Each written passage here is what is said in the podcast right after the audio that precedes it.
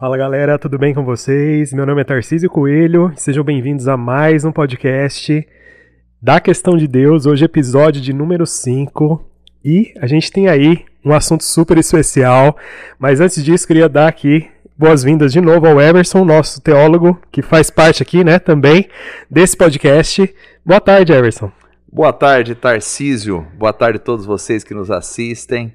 Que Deus abençoe o coração de cada um de vocês. É um privilégio muito grande estar aqui mais uma vez nesse podcast abençoado para falar sobre esse tema intrigante. Hein? Exatamente, olha só, e temos um tema hoje aí super bacana, né? A gente vem trazendo, na verdade, vários temas que você já pode acessar lá na nossa playlist que já está um sucesso, né? E hoje a gente vai falar na questão de Deus número 5. Olha só, quinto encontro já, que legal, né? Uau. A gente vai falar a respeito de quem são os verdadeiros inimigos do ser humano, né? Então a gente está vendo aí, né, sempre é, pensando com embasamento na Bíblia, trazendo aí né, as vivências e também as interpretações relacionadas à Bíblia. Então, de primeira pergunta, eu já queria perguntar aí, queria já fazer essa, essa introdução perguntando realmente quais são os verdadeiros inimigos. Eu acho que é a grande pergunta que não quer calar, né, Everson? Muito bem, Tarcísio. Sem falar que nós estamos com saudade do Léo hoje, Exato, né? exatamente. O Léo não está aqui hoje, né? Mas assim, ele teve um imprevisto, mas no próximo ele prometeu gravar dobrado, né? Então. Vamos aproveitar e falar vai... mal do Léo que ele não tá aqui. É, agora é a hora. Ah. Mas um abraço então pro Léo, né? Mas com certeza ele vai estar assistindo no próximo. Ele já vai estar aqui com a gente. Muito é verdade? bem, muito bem. uh, muito bem. Esse, esse, texto é. Esse, esse assunto é maravilhoso, né, Tarcísio? Quais são os verdadeiros inimigos do ser humano? Bom, é, eu gosto muito de um livro de Russell Shedd, né? Que já não está mais entre nós, está com o Senhor é, o Russell Shedd escreveu um livro chamado O Mundo, a Carne e o Diabo. Olha, então, eu acredito nossa. que esses são os, os três maiores inimigos do ser humano: o Entendi. mundo, a carne e o diabo. E é interessante, né? Porque a gente vê, por exemplo, dentro das interpretações da Bíblia, né? E trazendo dentro do Novo Testamento, acho que principalmente tem essas citações, né? Que Jesus fala, os apóstolos falam também dessa questão do mundo, né? E a gente olha, né? Quando a gente está começando aí frequentar a igreja, ou então tentar aprender mais a palavra de Deus, esse mundo é um pouco diferente do mundo que a gente está vivendo hoje, né? Assim, podemos dizer isso? Exato. é, então, você tem a palavra mundo na Bíblia, ela tem pelo menos dois significados básicos, né? É, quando diz Deus amou o mundo de tal maneira, João 3,16, que deu seu Filho unigênito, para que todo aquele que nele crê não pereça, mas tenha a vida eterna. Bom, nesse aspecto, a palavra mundo aí significam seres humanos. Certo. Deus amou a humanidade, as pessoas, uhum. os seres humanos. Agora, a mesma Bíblia diz na primeira carta de João, capítulo 2, verso 15: Não amem o mundo, nem o que nele há. Se alguém ama o mundo, o amor do Pai não está nele. Bom, Olha. como assim, né? Deus amou o mundo e depois é. diz para nós: não amem o mundo. Então, nesse segundo aspecto, nós temos a palavra mundo trazendo como uma referência o pecado, o sistema maligno que governa este mundo, a, a cobiça, a, esse materialismo, essas forças malignas que comandam esse sistema, essa vida como um aspecto né, é, pecaminoso. Então, não amem as cobiças, não amem o dinheiro, não amem as coisas materiais, não amem as posições sociais, não amem essa maldade, não amem essa essa essa corrupção. Então, essa é a palavra mundo também significa essas coisas. Entendi, porque é, realmente eu acho que essas dúvidas né, que pairam no ar quando a gente vai abrir a Bíblia, que a gente vai fazer aquela leitura, interpretação muitas vezes, né? Por isso que é importante também a, a esse hábito de estudar, né, Everson? Acho que eu gosto muito dessa parte, não é à toa que a gente trabalha com educação uhum. também, né? De estar tá ali vendo as fontes, né? Vendo também a questão do contexto que tá aquele texto, na verdade. Então eu queria que você falasse um pouco assim, qual a importância da gente olhar para esse contexto no qual foi escrito, né? Determinada frase ou palavra ou determinada época também, né? Não sei se encaixa nessa parte. Com certeza. Narciso, é muito importante a gente olhar para o contexto. Né? Nós temos uma matéria no seminário é, que chama-se hermenêutica. Né? Então, a hermenêutica seria a ciência da interpretação dos textos. Nós temos hermenêutica na, no próprio direito, né? Uhum. E nós temos a hermenêutica na teologia. Ou seja, a hermenêutica são as regras que vão reger uma interpretação de um texto. Tem pessoas que olham para isso e falam: ah, então é tudo é, está frio, teologicamente está envolvido, e isso não tem o Espírito Santo de Deus, é uma coisa do homem, é uma coisa do pecado, né? Isso uhum. não tem nada a ver. A hermenêutica é simplesmente o nome que deram né, para uma ciência que vai nos ensinar como interpretar um texto. Então, uma das regras da hermenêutica é: um texto não pode ser interpretado fora do seu contexto. Ou seja, você não pega um parágrafo, tira ele do texto e tenta interpretá-lo isoladamente do que vem antes dele e do que vem depois dele. Então, essa é uma das regras. Então, quando a gente vai interpretar um texto bíblico, a gente precisa olhar para o que, o que vem imediatamente anterior a esse versículo, o que está imediatamente depois desse versículo, é, que tema esse versículo está tratando, como o autor do livro trata esse tema, como esse tema se relaciona com a ideia do Novo Testamento em si, como esse, esse tema se relaciona com a ideia do Antigo Testamento, que progressões há na compreensão desse tema, né, olhando biblicamente, porque a gente diz que a revelação bíblica ela é progressiva, então ela começa no Antigo Testamento, ela vai crescendo na sua, no seu aspecto, na sua revelação, chegando ao Novo Testamento. Então, como a Bíblia toda fala sobre esse assunto? Então é algo complexo, né? Por isso quando você vê, por exemplo, não ameis o mundo nem o que no mundo há. Ah, mas Deus amou o mundo, como é que eu não posso amar o mundo? Porque a palavra mundo ela tem vários significados. Eu preciso entender em que significado ela está sendo aplicada dentro do texto. Interessante, né? E você falando, eu vou lembrando também de outras passagens, né? Jesus também tem uma, uma passagem que ele fala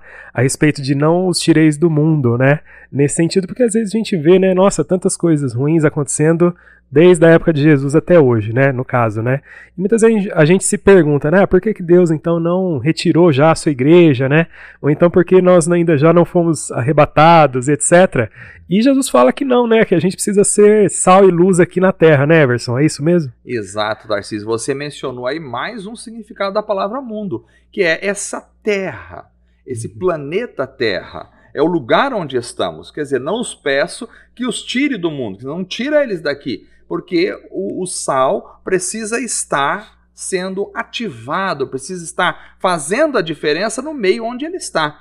Então, nós, nesse aspecto, nós temos o mundo como terra, e Jesus diz: Não peço que os tire daqui, mas que os livre do mal. Então, uhum. nós podemos e devemos viver nesta terra, né? E aqui só podemos viver aqui, obviamente, né? E, e devemos fazer a diferença onde estamos. Ou seja, uma coisa é estar na terra como todos estão, outra coisa é ser contaminado pelo sistema maligno da terra que é uma coisa bem diferente. Então, Verdade. eu posso viver aqui em qualquer lugar que eu esteja, eu devo levar o bom conhecimento de Cristo, levar a paz de Deus, levar a paz de espírito e a possibilidade da salvação para as pessoas. Então, não peço que os tire daqui. Por que, que o Senhor ainda não levou a gente aqui da terra? Porque ainda a igreja está aqui neste mundo? Porque ainda há um propósito.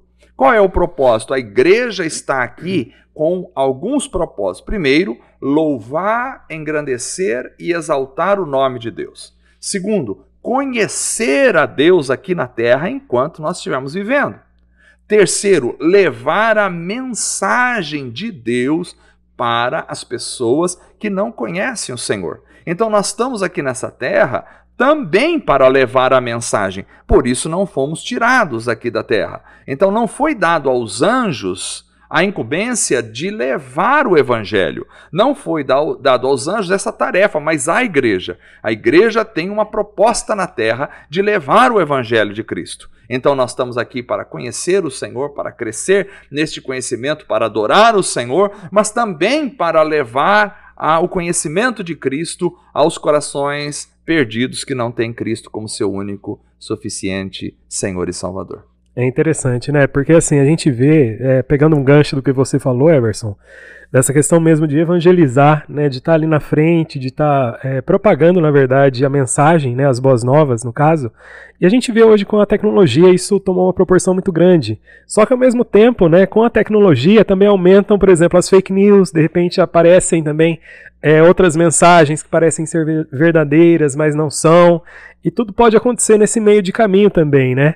E qual que seria ali uma dica, por exemplo, para tentar filtrar tudo isso? Né? Porque às vezes a gente tem ali uma, uma gama de informações tão grande, né? E qual que seria, por exemplo, o filtro que a gente poderia usar? É a palavra de Deus mesmo, né? Tentar olhar ali, fazer aquela interpretação, leitura, e às vezes a gente né, para um pouco e não, não faz o dever de casa, às vezes também, né? Exato. Eu costumo dizer que a Bíblia é o crivo, né? Então, a Bíblia é o filtro pelo qual deve passar todas as coisas. Ou seja, você tem uma doutrina aí sendo construída de alguma forma, ou você tem uma apresentação de uma mensagem, ou você tem de alguma forma alguém falando alguma coisa, ensinando alguma coisa. E como é que você vai saber se aquilo é a, a verdade ou não? A própria Bíblia ensina que os cristãos de Bereia eram mais nobres do que os de Tessalônica, diz no livro de Atos. Por quê? Porque enquanto Paulo estava pregando, os cristãos de Bereia iam conferir nas escrituras, que é o que eles tinham antiga, naquela época, que era o Antigo Testamento, eles iam conferir se aquilo que Paulo estava falando estava de acordo com os profetas do Antigo Testamento. Então eles são chamados de mais nobres por causa desta atitude. Então, qual é o instrumento que nós temos? Qual é o crivo? Qual é o prumo que nós temos para entender se alguma coisa está de acordo com a vontade de Deus ou não? Se é de Deus ou se não é de Deus? Qual é o prumo? É a palavra de Deus. Por isso, você deve conhecer a sua Bíblia. Você deve ler a Bíblia. Você deve estudar a Bíblia. Você deve orar ao Senhor para que o Espírito Santo de Deus te dê capacidade para compreender as Sagradas Escrituras. E você deve estar debaixo de pessoas que têm o dom de Deus para ensinar a palavra. Então, tudo aquilo que é falado, que é ensinado, que é pregado, que é ministrado, deve estar passando pelo crivo, pelo prumo da palavra de Deus. Agora, não é simplesmente uma ação estar contida na Bíblia. Não, ele citou um versículo da Bíblia, então está tudo certo a pregação. Não, vocês não podem esquecer que o próprio diabo citou a Bíblia para Jesus. Então não é porque se cita a Bíblia, as pessoas às vezes elas dizem, não, eu gosto daquela pregação porque ele cita um monte de versículos bíblicos, aquele ensino tem Bíblia para todos os lados. Sim, isto é importante, mas precisa ver se os textos que estão citados estão sendo interpretados corretamente. Porque às vezes se cita um texto da palavra, mas se cita ele fora de contexto e se faz, portanto, uma aplicação errônea, e aí nós temos uma heresia sendo formada. Exatamente. Eu acho que pode ser até um tema de outro episódio também para a gente falar a respeito disso, né? Da interpretação do estudo da Bíblia, de realmente procurar ali as fontes seguras para a gente estar tá no crescimento da palavra também, que é um processo, né? Até porque é, uma, é um livro bem amplo, né? Se a gente pode dizer assim também, para compreender tudo que aconteceu também, precisa ter ali é, muito estudo, né? Também, né? Não só a questão da fé, que é super importante também, mas tem os, os, pilares aí também que a gente gosta bastante, que é dessa parte de olhar, da leitura e etc, né? Da meditação e assim vai, né? O Everson vai saber melhor do que eu, tô falando aqui, gente, mas olha. e dentro disso, né, é, já puxando o gancho, né, que você falou também a respeito do inimigo agora, que pode também estar tá agindo nesse sentido, né? E eu imagino que poderia ser então um segundo inimigo aí que pode aparecer também é, não sei se queria falar mais alguma coisa dessa parte também a respeito do mundo, a gente pode voltar, não tem problema nenhum, né? Mas é, a gente vê também que há uma ação muitas vezes maligna, né, de certa forma, que tenta tirar, né, assim como aquela parábola, né, que vieram os passarinhos e levaram, né, a, a semente ou tiraram ali, né, toda essa questão que pode tirar às vezes a palavra do coração das pessoas ou, ou lançar dúvida ou então de outras formas também, né? Você concorda com isso? Exato, Tarcísio. Então você tem, primeiro nós estamos falando do mundo, né? Então, o que, por que, que o mundo é um inimigo da, do cristão, do homem, né, em geral? Por que, que o mundo é um inimigo? Não é o mundo, não são os passarinhos que são inimigos, não, não, são, não é a natureza, né, não são as rochas, as pedras que são inimigos das pessoas.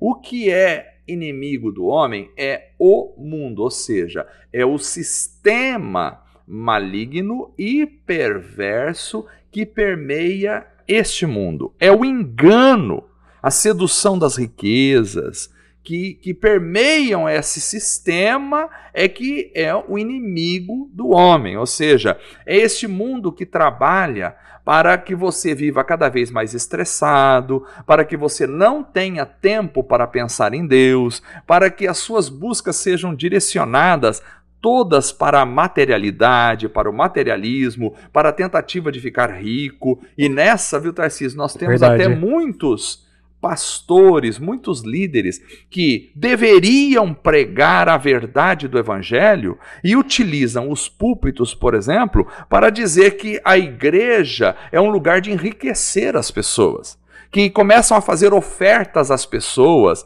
para que elas possam dizimar ou dar dinheiro com a intenção de receber 10, 20, 30 vezes mais. Que se você fizer um sacrifício de oferta, se você der um dinheiro lá na igreja, você vai receber muitas vezes mais. Isso é tudo enganação. Isso ativa, isso desperta cada vez mais nas pessoas a sedução pelas riquezas, o desejo pelo material, e não podemos esquecer que a Bíblia diz que o amor ao dinheiro é a raiz de todos os males.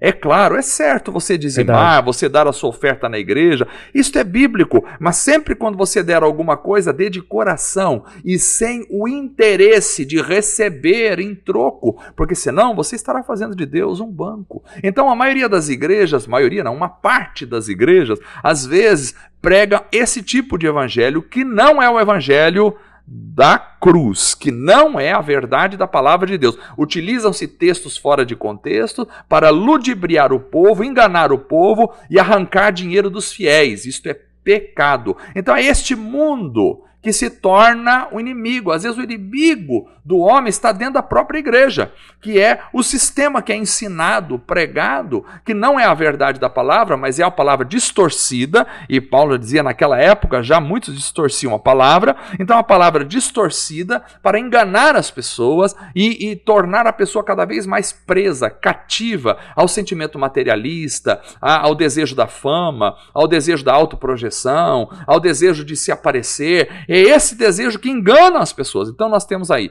esta parte do mundo. Agora, fora o mundo, como o Tarcísio citou aqui, nós temos também o segundo inimigo, que é o diabo.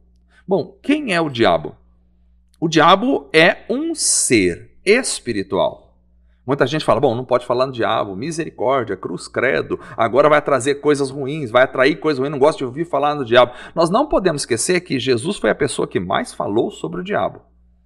Nós não temos com isso uma obsessão pelo diabo. Nós não estamos aqui para pregar o evangelho do diabo. Não é isto. Nós estamos aqui para falar de Cristo, mas nós não podemos esquecer que, falando de Cristo, nós também fazemos uma referência ao inimigo do homem, que é o diabo. Então, o diabo é aquele ser espiritual que existe, não é uma invenção da religião, não é uma invenção para manipular as pessoas. Quem fala isso ou quem ensina isso não conhece as Escrituras. A Bíblia fala do diabo como um ser realmente.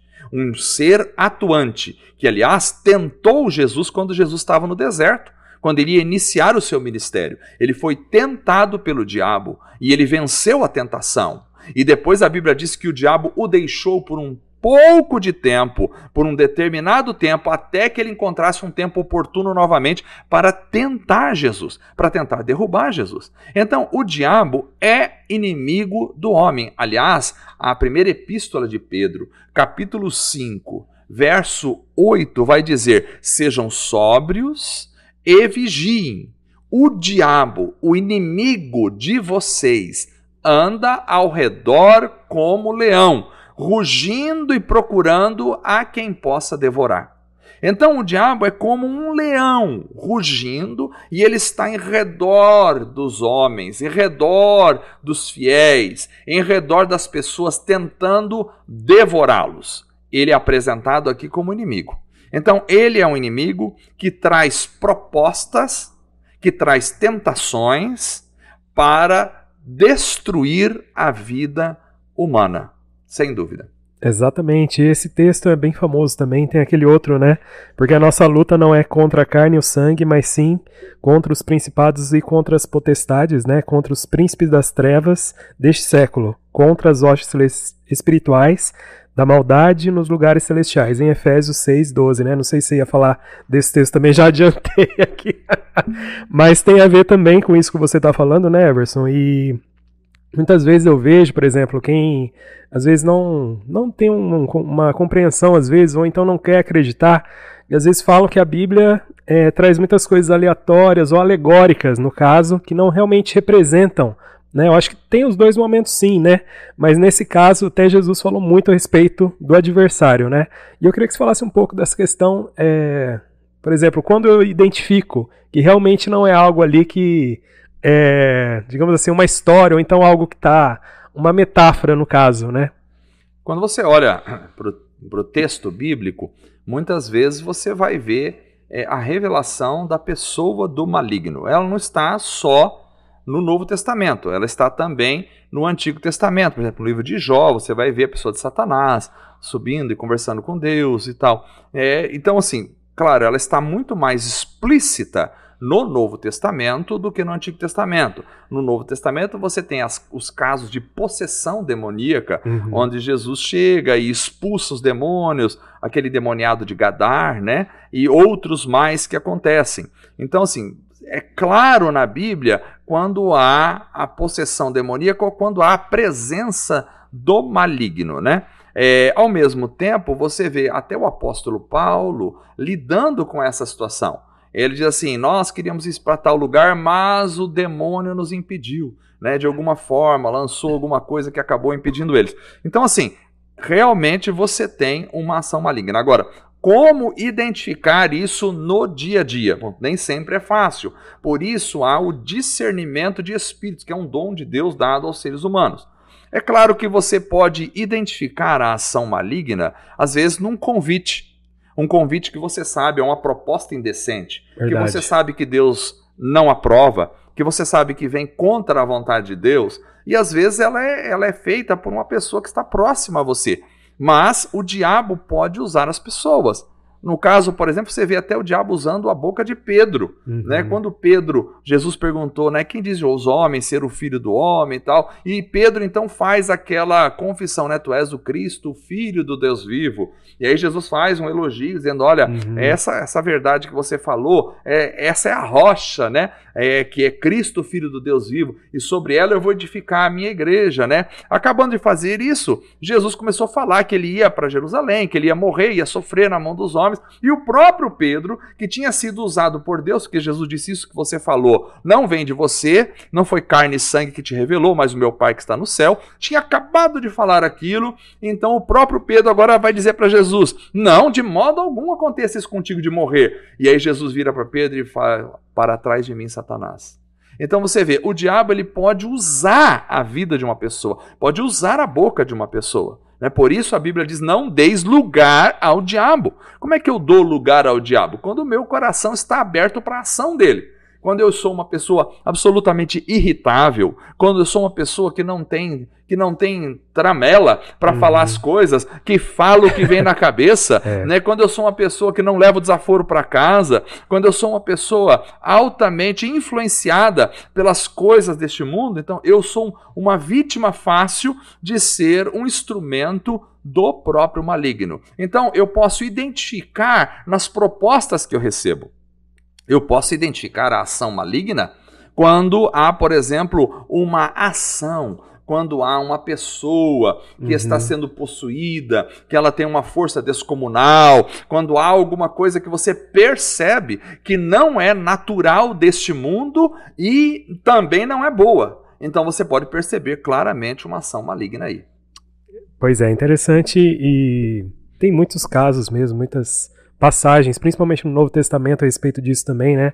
E igual você falou, Jesus foi passando e curando as pessoas não só nas suas doenças, né, físicas, mas também nesse caso nas espirituais, também expulsando demônios e era assim mesmo, né? Não tinha conversa, né, Everson? Então era já já expulsava e era isso mesmo, né? E dentro disso, né, então a gente tem, é, no caso, né, os demônios que estão agindo também durante esse tempo e a gente vê isso é, que não é de hoje, né? Acho que desde que o mundo é mundo estão por aí, né? E fazendo com que o homem queira cair nesse caso, né? E muitas vezes eu acho que acho que uma mensagem também importante para ver, é, por exemplo, que não, todos nós não estamos digamos assim, infalíveis nesse sentido, né? A gente pode cair, mas a gente tem que ver e reconhecer isso, né? E faz parte também desse processo, digamos assim, de amadurecimento na fé, de certa forma, e de procurar sempre voltar, né? Para os caminhos aí, né? Bíblicos, no caso do Senhor, né? Sim. Olha só, temos aí mais inimigos, eu acho que a gente pode trazer também. É, você foi falando, eu fui lembrando também de outras passagens. É, Salomão também sempre fala para a gente ir atrás, buscar sabedoria, né? E essa sabedoria não é algo que a gente vê como conhecimento apenas dos livros, né? É algo superior, né? E essa sabedoria, queria que você falasse um pouco, como é que vem isso para a gente, no caso? Exato. Bom, é, Salomão teve uma experiência com Deus, né? E Deus lhe perguntou: Você me pede o que você quiser, eu vou te dar. E, e Salomão pediu sabedoria para governar o povo de Deus. Então a questão é, é há o conhecimento humano que é um conhecimento adquirido por leitura, por estudos, por reflexão, é, por, por ensinamento. E isso é importante, todos nós devemos buscar em livros, buscar refletindo, pensando, lendo. Mas existe a sabedoria, que é como colocar ou aplicar da melhor maneira possível o conhecimento adquirido. E existe a sabedoria divina, que é dada ao ser humano. Então a Bíblia diz: se alguém tem falta de sabedoria, peça a Deus que a todos dá. Então, se Verdade. você quer a sabedoria, você pode pedir ao Senhor. E Deus lhe dará a sabedoria, que é uma sabedoria acima, diferente da sabedoria humana, que ultrapassa a sabedoria humana. Então, Deus nos dá, às vezes, uma sabedoria que a pessoa fala, mas como é que você conseguiu, naquele momento, fazer a coisa certa? Como é que você teve esse discernimento? É algo que vem de Deus. Então, a sabedoria divina ela pode ser concedida aos seres humanos, sem dúvida alguma. É, e é maravilhoso, eu vejo assim, acho que Provérbios é um livro muito prático também, que a gente pode sempre estar tá acessando ele, digamos assim, né? Acesso físico, online, que uhum. seja, né?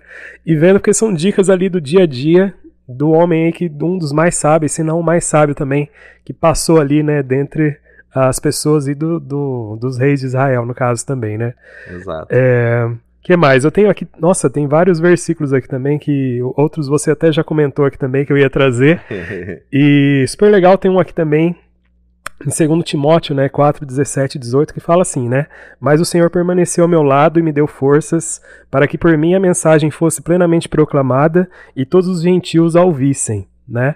E eu fui libertado da boca do leão, é... e eu fui libertado da boca do leão. O Senhor me livrará de toda obra maligna e me levará a salvo para o seu reino celestial. A ele seja a glória para todo sempre. Amém. Então aqui no caso é Paulo, né? Falando? Exato. E você vê, Paulo está falando que Deus o libertou da boca do maligno, né? Uhum. Então, assim, é, existe uma estratégia, o próprio Paulo diz: não ignoreis, as, nós não ignoramos a estratégia de Satanás.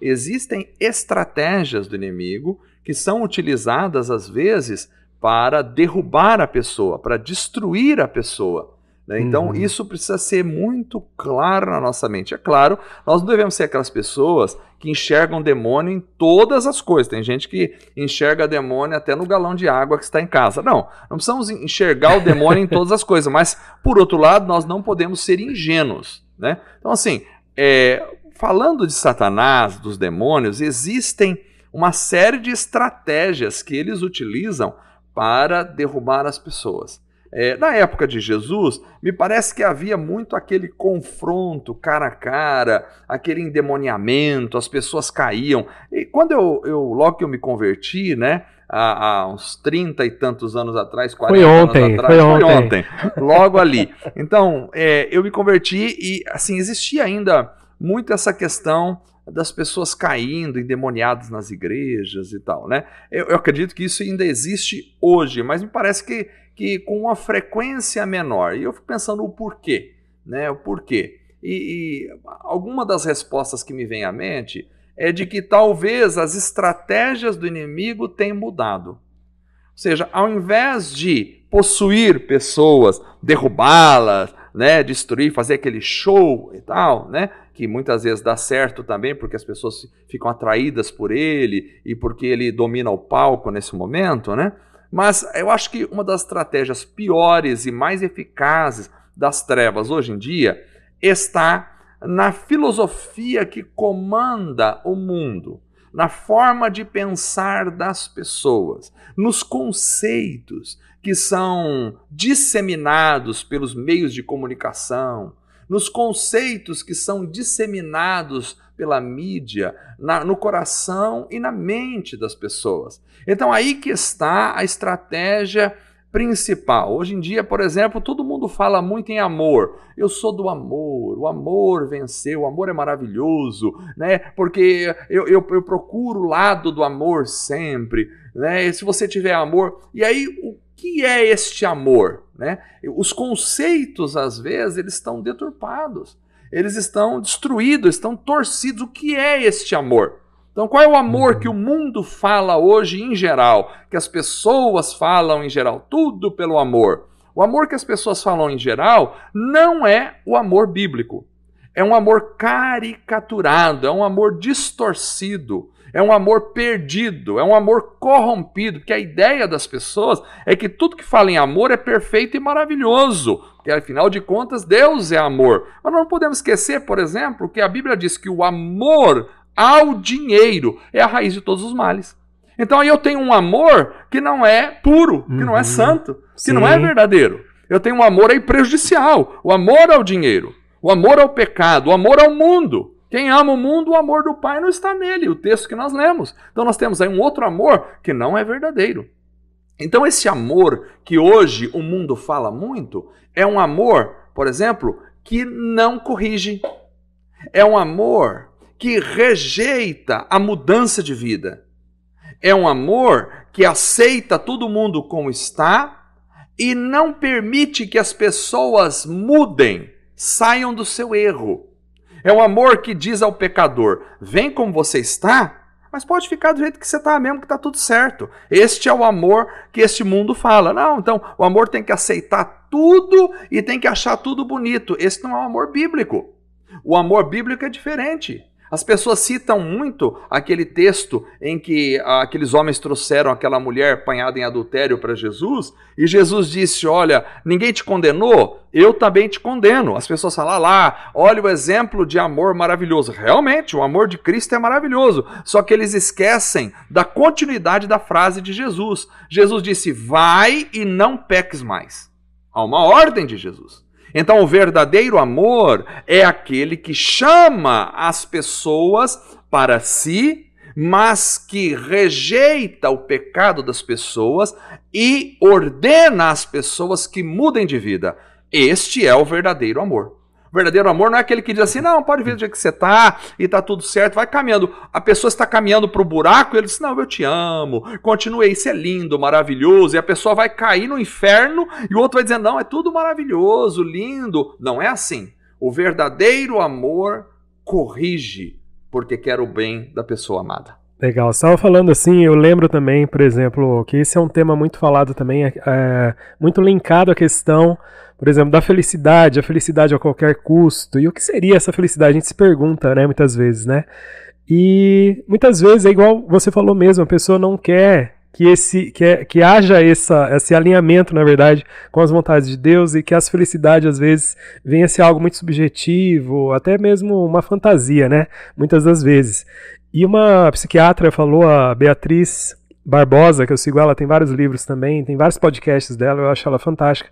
E ela falou uma, uma coisa que eu acho interessante também, por exemplo, a questão do Sol, por exemplo. O Sol, ele quer ali, qual que é a função do Sol? Não é aquecer, não é ali trazer vida, de certa forma, né, para a Terra, né, trazer é, toda essa questão das, dos vegetais, é, e para todos nós, né, a gente não vive sem o Sol fisicamente, né, e para ela, ela fala que a felicidade do Sol é cumprir ali a sua missão nesse sentido, né, então eu queria voltar essa, essa pergunta para o ser humano, né, qual seria então a missão do ser humano para ele ser feliz no caso, né, porque se ele desenvolver bem a função do que ele veio para fazer, segundo a vontade de Deus, ele vai realmente ser feliz nesse sentido. Você concorda com isso? Sim, então, essa questão, olha, quando uma das estratégias mais malignas, né, mais eficazes da malignidade é a distorção dos conceitos. Então, assim, como eu abordei agora a questão do amor, o conceito do amor é distorcido, as pessoas às vezes elas não têm o discernimento. Elas falou em amor é tudo maravilhoso, mas elas não percebem que o amor de Deus anda de mãos dadas com a sua justiça e com a sua santidade. Então, amar é também se corrigir e corrigir. Né? Agora, essa questão da felicidade que você coloca é muito importante, porque há uma distorção do conceito da felicidade. O que é felicidade? É bem-estar? É sentir-se bem? Bom, pode conforto. haver um psico... é conforto, pode haver um psicopata que se sente bem matando o outro. Então, é, isso, é, isso, é, isso é felicidade real, né? Então, o que é felicidade? As pessoas colocam a ideia da felicidade, às vezes, em conquistas, em adquirir coisas. Então, se eu conseguir conquistar as minhas metas, eu serei feliz. Se eu conseguir adquirir muitos bens, né? A vida de um homem, disse Jesus, não constitui-se dos bens que ele possui nessa terra. Então as pessoas acham que felicidade está em adquirir bens, adquirir coisas, conseguir coisas, chegar a tal patamar na vida, chegar a ser famoso, conhecido, ter muitos likes no canal, né, estar lá em cima nos, nas plataformas do sucesso. E isto é felicidade, ter dinheiro. Né? Se isso fosse felicidade, nós não teríamos um alto índice de suicídio entre as classes altas também no planeta uhum. Terra. Então, assim, felicidade tem conceitos distorcidos às vezes. Felicidade é, é fazer aquilo que me, me traz um certo conforto no coração. Isso não é felicidade. Uhum. O que é a felicidade?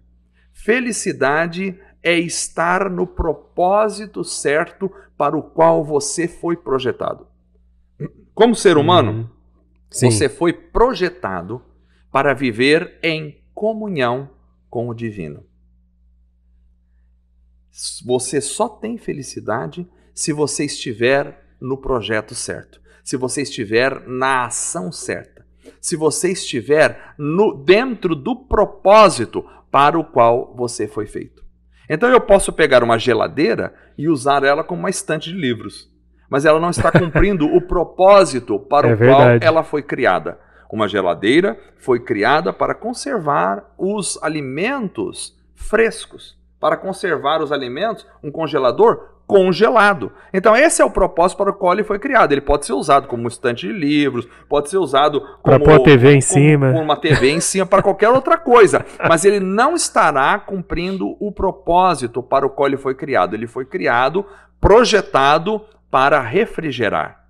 E assim é o ser humano. Um ser humano pode ser, pode, pode fazer muitas coisas e viver muitas experiências nessa vida. Mas ele foi projetado para viver em comunhão com Deus e com o seu semelhante. E ele só encontrará a felicidade quando ele estiver realizando este propósito. Legal, e dentro desse propósito eu tinha até separado um versículo aqui que ele vai bem ao encontro disso, na minha opinião, né? De Tiago 4,17, que fala assim: Ora, aquele que sabe fazer o bem e não o faz, comete pecado, né? Então, fazer o bem nesse sentido, né, é uma função também, no caso do ser humano, né, para ser feliz no caso, né? Exato. Então, assim, fazer o bem traz felicidade ao coração. É uhum. óbvio que o bem maior é você estar na comunhão com o divino. Uhum. O bem maior é quando do divino emana para você o verdadeiro amor porque a Bíblia diz que o fruto do Espírito é amor, é alegria, é paz, é benignidade, é bondade, fidelidade, mansidão, domínio próprio. Quer dizer, quando você tem. Tem que uma fazer uma plaquinha comunhão, disso, hein, gente? É. Aqui, ó. Super legal, né? É quando é você mesmo. tem uma comunhão com o divino, com o Espírito Santo, então o resultado desta comunhão é felicidade, é gozo, é alegria, é uhum. é felicidade. E essa felicidade vai se manifestar em benevolência, em bondade, que é estender a mão ao próximo, que é fazer o bem ao outro. Isso tudo está relacionado, porque tudo faz parte. E é interessante, Tarcísio, que ali em Gálatas 5,22, nós não temos a palavra no plural, nós temos a palavra no singular. Ah, mesmo é? no original. É ah, o fruto, não, não, é, fruto. não são os frutos do Espírito. É o fruto, é, é singular. O fruto do Espírito é composto de amor, alegria, paz, paciência, benignidade, bondade, fidelidade, mansidão e domínio próprio. Gente, a gente precisa fazer um episódio só do fruto do Espírito, né? Eu já sei que é no singular, acho que eu devo ter. Acho que eu devo ter falado no plural, que a gente vê, né, todas sim, essas, sim. essas questões, né? E realmente isso, né? E vai contra o homem natural, se a gente pode dizer assim, que é, no caso de ser é, egoísta, muitas vezes, né? Eu acho que o natural do ser humano, quando ele nasce, né, já é egoísta por si só, né? E isso vai se quebrando, né, conforme ele vai vendo que precisa fazer esse essa, esse religar, né, que é, o, que é o que vem a palavra religião, né, Emerson? Exato. Eu lembro, acho que das primeiras aulas da escola bíblica, você falou a respeito disso, né, o significado da palavra religião. A gente precisa religar muita coisa ainda? Exato. então você tem a religião, né, a palavra religião significa, vem do latim, né, religare, né, que é ligar o homem de novo a Deus, né? Então, assim, o que a gente precisa religar? Precisa religar a vida ao Criador né? porque o pecado, diz a Bíblia, faz separação entre o homem e Deus. Então, quando o pecado entrou no mundo, ele separou a humanidade de Deus. Por isso precisa religar. Então, Cristo, e não a religião, mas o Cristo, Cristo é a ponte que liga o homem de novo a Deus. Por isso a Bíblia diz que Deus estava reconciliando consigo o mundo a partir de Cristo. Então, Cristo uhum. é a nossa reconciliação. Sensacional, é isso mesmo. É... Dentre, né, voltando ao nosso assunto que a gente vai, gente, a gente pega um assunto e a gente dá uma, uma volta, mas isso é importante porque mostra que é cada vez mais rico, né, uh, todo esse contexto, as passagens, né, e tudo está interligado de certa forma. E eu queria perguntar mais uma questão, por exemplo, temos mais inimigos aí, né, voltando ao nosso tema de hoje, né, temos mais inimigos a respeito aí contra o ser humano, Elvis, que a gente precisa enfrentar? Exato, Tarcísio. Bom, então nós falamos sobre o mundo, nós falamos sobre o diabo. Obviamente dá para falar muita coisa sobre essas temáticas, né? E dá, daria um podcast ou mais cada um Só para cada um desses, né? É verdade. Aí, então teria um terceiro aqui que seria a carne. Então, uhum. a carne, né? A 1 João, capítulo 2, verso 16, vai dizer: Pois tudo que há no mundo, a cobiça da carne, a cobiça dos olhos, a ostentação dos bens, não provém do Pai, mas do mundo. Então, a nossa carne, ou seja, carne que está falando aí, não é o corpo físico. Então, às vezes, por uma compreensão errada, as pessoas ligam carne às coisas materiais, ou seja, ao corpo material. É verdade. Então aí aparecem aqueles autoflageladores, né? Aquelas pessoas que vão punir o próprio corpo, que vão se machucar, porque aí estariam dessa forma se purificando, né? A Bíblia nunca ensinou isso. Os apóstolos nunca fizeram isso, né? Então a questão de carne, a gente precisa entender o que significa carne. Carne às vezes tem o significado de natureza pecaminosa. Uhum. Então isso é carne. Carne é natureza pecaminosa. Então, essa natureza pecaminosa que todos nós temos é um inimigo nosso, ou seja, o próprio ser humano é inimigo de si mesmo, né? Por quê? Porque a natureza pecaminosa que está em nós, ela clama, ela busca por fazer as coisas que são contrárias a Deus e ao Espírito de Deus. Então é, são aqueles desejos mais profundos, são aqueles sentimentos que a gente tem, sabe aquela vontade que às vezes a gente tem de fazer vingança, de fazer justiça com as próprias mãos, é aquela, aquela vontade que a gente tem de descontar no outro aquilo que fizeram com a gente aquela vontade que a gente tem de cometer o adultério, de cometer a prostituição, de fazer alguma coisa que está errado, aquela vontade de enganar o outro, aquele desejo dentro do coração, aquela mágoa, aquela raiva contra o outro, isso e tudo faz parte da nossa natureza pecaminosa. E esta natureza pecaminosa é contrário a nós mesmos e contrário a Deus. Então, assim, o diabo oferece alguma coisa no mundo. Esta coisa que está no mundo, oferecida pelo diabo, às vezes encontra uma correspondência na nossa natureza. Está tudo ligado. Na uhum, nossa sim. natureza pecaminosa. Então, eu tenho vontade de fazer coisas que Deus diz para eu não fazer. Faz parte da minha natureza pecaminosa, que eu devo dominar, que eu devo ir contra. Uhum. Então, essa essa vontade que eu tenho, ela é estimulada, ela é levada à, à potencialização a partir das experiências sensitivas que eu tenho no mundo presente. Então, por exemplo, eu saio na rua e eu encontro ali é, mulheres né, vestidas seminuas, andando para cima e para baixo. Então, eu já tenho dentro do meu coração a vontade pecaminosa, a natureza pecaminosa da infidelidade, do, do, do, adultério. E aí eu tenho o estímulo fora de mim, está dentro de mim e está uhum. fora de mim, oferecido pelo mundo, pelas pessoas e às vezes até arquitetado pelas forças malignas para fazer com que eu caia. Então, é, essa vontade, ela encontra uma, uma receptividade né, lá fora, e o que está lá fora encontra uma receptividade dentro de mim.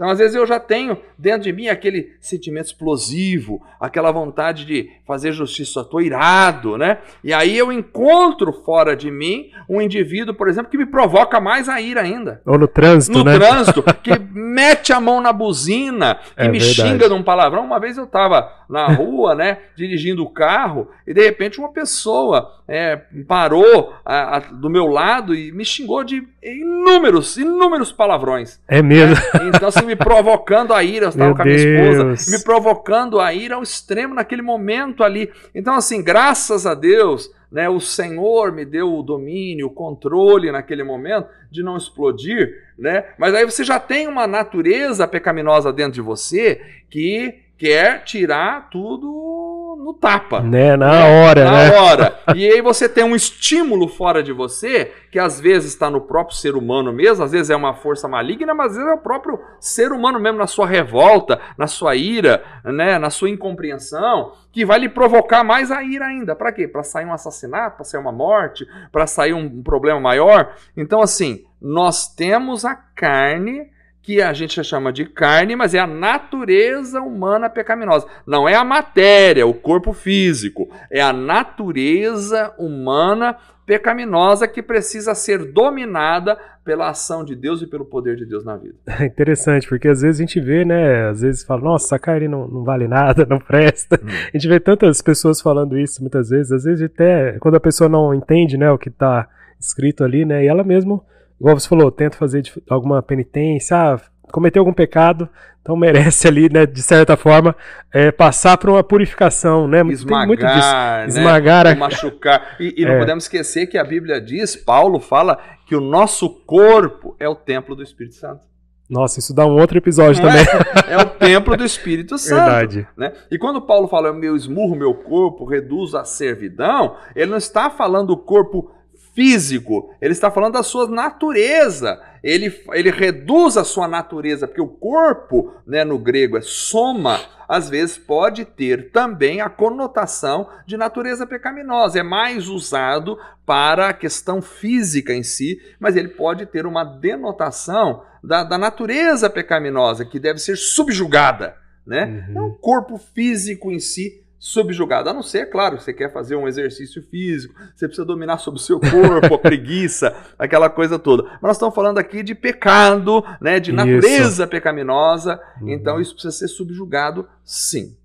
Exatamente. Olha só, gente, que rico, né? Cada vez mais a gente vê que, nossa, tem vários insights. E a gente é dos que gosta dos insights, né? A gente gosta ali de ir a, a fundo mesmo né, em cada questão. É, e dentro disso, né, a gente vê essas questões também relacionadas à própria natureza pecaminosa do ser humano que vem desde Adão, né, Everson? Então, assim, é, e a sorte nossa é que veio segundo Adão, né, que é Jesus, né? Então, a gente tem ali, né, a, a, a luz no final do túnel, né? Se a gente pode dizer assim também, né? Nesse sentido, falando aí da natureza pecaminosa que vai é, no futuro próximo ser revestido aí, né, de poder, se Deus quiser, né, Everson? Amém. É isso aí mesmo, Tarcísio. Então, você tem o primeiro Adão, que foi o primeiro homem criado por Deus, né? E Adão pecou e com o pecado ele mergulha a raça na morte. Né? E Paulo vai dizer de Cristo que é o último Adão, ou segundo Adão, que é aquele que o Adão é um ser cosmogônico, é um ser que dá origem ao cosmos, que dá origem à raça, é um ser fundador da raça. E aí você tem Cristo que vem para fundar uma nova raça, para fundar um novo cosmos, não aquele cosmos condenado, porque o mundo já está condenado em seu pecado, mas um novo cosmos, ou seja, uma nova humanidade. Por isso Paulo vai dizer, né, que se alguém está em Cristo, nova criação, a palavra correta é criação, nova criação é as coisas velhas se passaram, tudo se fez novo. Quer dizer, essa nova geração da qual eu faço parte, que você faz parte, aqueles que foram gerados pelo Espírito Santo, que fazem parte do povo de Deus. Exatamente. Me faz lembrar também, por exemplo, de todos esses assuntos que a gente está falando agora, é, do imperativo da gente vigiar né, e orar.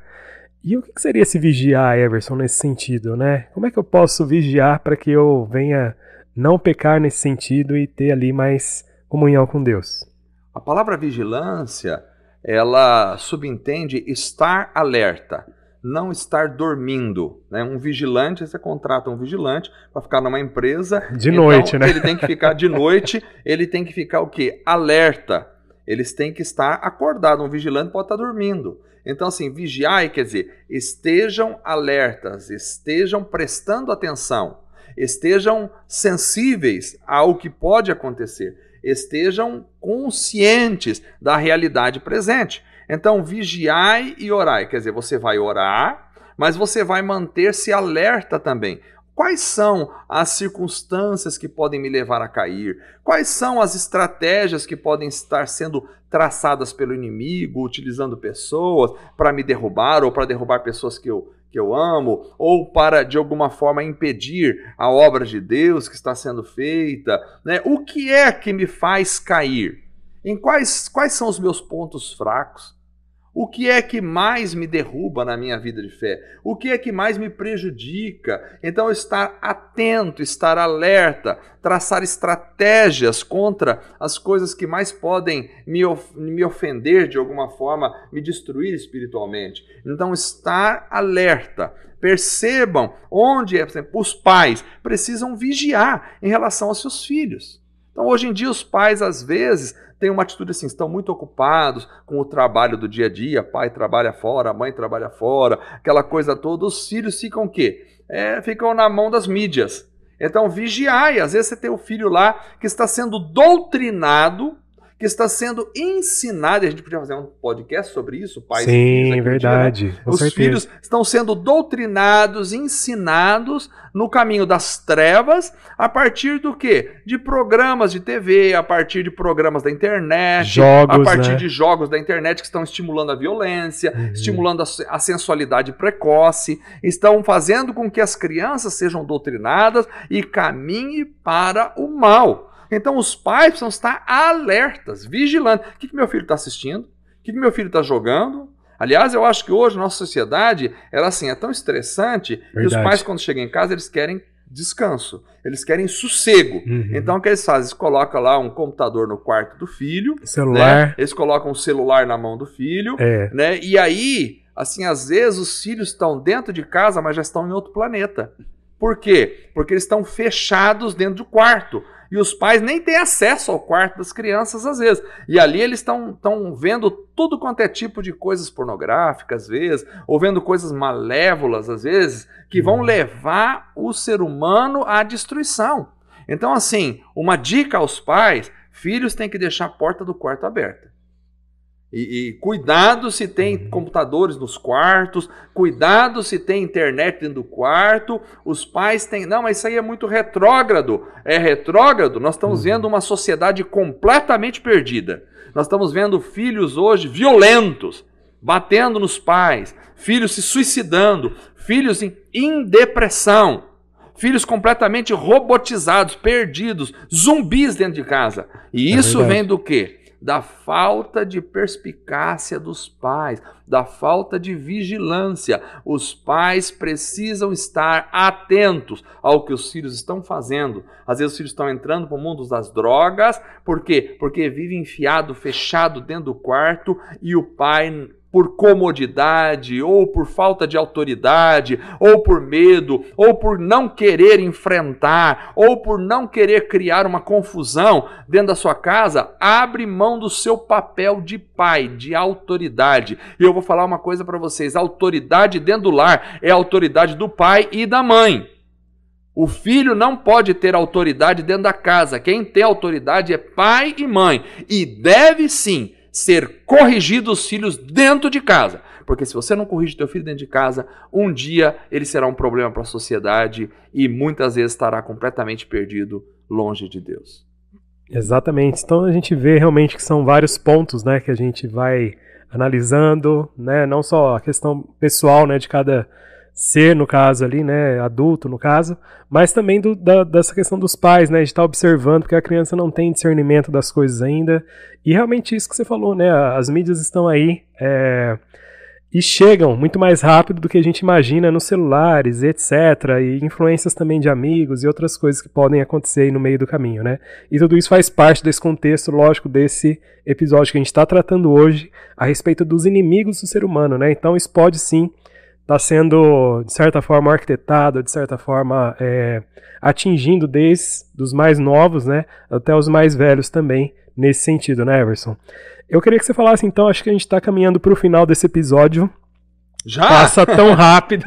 Exatamente. Mas eu queria que você deixasse uma mensagem a respeito, por exemplo, o que eu entendo também, já ouvi falar, algumas pessoas que às vezes têm medo do inimigo, né, de certa forma, têm medo do diabo, então têm medo das circunstâncias desse mundo que podem acontecer. Qual é a mensagem assim que você poderia deixar para essa pessoa que às vezes tem essa, esse medo, muitas vezes, de enfrentar ou de recorrer a Deus nesse sentido, né? Então, Tarcísio, eu queria então, para fechar aqui, é, traçar é, alguns caminhos como combater os nossos inimigos. Uhum. Né? Então, com, começando com o mundo aí, né? Uhum. Como combater o mundo, não é pegando uma arma e saindo atirando, destruindo, quebrando as coisas. Não é assim que se combate, né? Como combater o mundo. Então, é, Jesus disse em João capítulo 16, verso 33: Eu lhes disse essas coisas para que em mim vocês tenham paz. Neste mundo vocês terão aflições. Contudo, tenham bom ânimo. Eu venci o mundo. Então, primeiro, como combater o mundo? Entendendo que Jesus venceu o mundo. Uhum. Jesus venceu o mundo do pecado. O mundo já está derrotado por Cristo Jesus. Agora, como é que eu vou lidar com o mundo que está derrotado? Primeiro, estando em Cristo. Porque é Jesus quem venceu o mundo. Então, se eu estiver em Cristo e tendo bom ânimo em Cristo, eu sei que eu estou do lado vencedor. O time de Jesus é o time que já venceu, não tem como ele perder. Então, se você estiver em Cristo, com Cristo, você está no lado vencedor. Como vencer o mundo? Entendendo como funciona o mundo, entendendo o pecado que o mundo dissemina, não cedendo às pressões do mundo, às pressões dos amigos, às pressões da sociedade, às pressões das mídias, não cedendo. Então, hoje em dia se pinta um quadro, por exemplo, olha, a moça que é virgem, vamos dizer assim, né, que é uma raridade, né? A moça que é virgem, ela é, ela é retratada nas novelas, ela é retratada nos filmes como sendo a ingênua, a tontinha, a bobinha. Então, qual é a pressão que está por detrás disso? É para que você tenha uma vida sexual ativa antes do casamento. Então, rejeita essa pressão. Certo? Então nós temos aí o mundo como um elemento que está pressionando, e eu preciso entender que Cristo é vencedor sobre o mundo, e eu preciso caminhar nos passos de Cristo, rejeitando as obras do mundo, não agindo segundo esse sistema corrompido e pecador. Por outro lado, eu tenho a carne. Como vencer a carne? Então, em Gálatas 5,16, nós temos um texto que diz: Por isso digo, vivam pelo Espírito, Espírito de Deus, e de modo nenhum satisfarão os desejos da carne. Então, como é que eu venço a natureza pecaminosa que está dentro de mim? Me enchendo do Espírito Santo de Deus, vivendo em comunhão com o Espírito Santo de Deus, orando, meditando na palavra de Deus, buscando o enchimento do Espírito, observando o que é que me faz pecar e rejeitando isso traçando estratégias para não viver uma vida de qualquer maneira, uma vida fria, uma vida apática, uma vida sem Deus, uma vida que busca coisas materiais, uma vida que não se aproxima de Deus, uma vida que não busca o arrependimento, que não pede perdão, que não que não reconhece os próprios erros. Então assim, como é que eu venço a carne? Eu venço a carne buscando o contrário do que a carne quer. A carne quer se exaltar, se aparecer. Então Jesus me ensinou: aprendei de mim que sou manso e humilde de coração. A carne quer, quer de alguma forma se sobrepor sobre o outro. Seja manso. Aprenda a mansidão. Busque a humildade. Busque a presença de Deus. Busque o poder do Espírito Santo na vida. Procure se encher das coisas de Deus. A Bíblia diz: pensai nas coisas que são de cima e não nas que são da terra. Então eu vou buscar me encher do Espírito Santo. Como vencer o terceiro inimigo, o diabo? Tiago capítulo 4, verso 7, vai dizer, portanto, submetam-se a Deus, resistam ao diabo e ele fugirá de vós. Você não precisa ter medo do diabo. Eu tenho medo, não pode falar essas coisas que eu tenho medo. Não, você não precisa ter medo do diabo. A Bíblia diz que o diabo está derrotado porque Cristo pisou a cabeça da serpente na cruz do Calvário. Então o diabo está derrotado porque Cristo o derrotou na cruz do Calvário. Como é que você deve fazer? Você deve resistir às propostas do diabo. Então é essa forma para você vencer o diabo, estando na vitória de Cristo Jesus, apropriando-se do que Cristo fez por você na cruz do Calvário, mas ao mesmo tempo, o diabo ele não pode destruir você, ele pode te oferecer coisas que possam te destruir. Ele te oferece o veneno, mas ele não pode fazer você tomar o veneno. Agora, se você beber o veneno, aí você vai ser destruído, porque você aceitou aquilo que ele te ofereceu. Então, quando o diabo te fizer uma proposta, vai, fala isso. Vai lá e faz aquilo. Não, você vai, vai fazer papel de bobo? Vai lá e mete a mão na cara do outro lá. Quando ele fizer essa proposta para você, você rejeita em nome de Jesus. Rejeita na sua mente, rejeita no teu coração, fala com os teus lábios, eu não quero isso para minha vida. Ora ao Senhor e você vai derrotar o diabo nesse aspecto. Sensacional, né, gente? Olha, olha só, é, com certeza é um aprendizado, né? A gente vai conversando mais a respeito da palavra e a gente vê que é uma fonte inesgotável, né, Everson? Exato. E com certeza eu acho que surgiram vários insights também para os próximos episódios. Eu acho que a gente vai ter que continuar também, trazendo ou não, né, convidados. A gente está mantido aí no processo, né, né, nesse projeto e trazendo novas ideias também, trazendo insights. E eu queria que você mandasse aí um abraço. Tem alguém aí que você quer mandar uma mensagem também, Everson? Porque assim, olha só, não se esqueça de inscrever, se inscrever no canal, né? Eu acho que é importante também pedir para as pessoas mandarem nos grupos da família, né? Exato. Eu quero mandar um abraço para todos vocês que estão sempre assistindo. As pessoas estão falando: "Ah, tá legal lá os podcasts, né?". Eu quero mandar um grande abraço para vocês que assistem, que gostam, que estejam orando por nós, para que Deus nos dê sabedoria para falar, né, sabedoria para lidar com os temas, para ter temas diferentes, que vão atingir o coração das pessoas. O nosso objetivo aqui não é outro a não ser levar a palavra de Deus, do Deus maravilhoso, para o coração de todas as pessoas. Então, quero mandar um abraço a todos vocês, quero mandar um abraço à minha família, ao Miguel e ao é, Lucas, Miguel tá meus aqui dois filhões, hoje, é. que sempre estão aí nos ajudando aqui. O Miguel está ajudando com as câmeras ali né? Minha esposa, quero mandar um abraço para ela também, e a todas as pessoas da igreja que eu amo tanto, que estão sempre são sempre companheiros aí, né? O Dimas Tarcísio, o Léo, que não está aqui hoje, Léo, Verdade, sua não tá, tá vazia. É. Mas Deus te abençoe, Léo, Thaís, um beijo para vocês. Deus abençoe o Francisco também. É isso aí. Em nome de Jesus. Gente, obrigado então, não se esqueça tá, de se inscrever, de deixar aí suas dúvidas pode usar a caixinha de perguntas aí também para a gente conversar. E, enfim, né, envie, né, envie esse vídeo se você gostou, envie esse vídeo aí para o grupo da família, para o grupo dos amigos, que a gente vai ter um maior alcance também dessa mensagem, tá joia? Então, muito obrigado pela participação e até a próxima.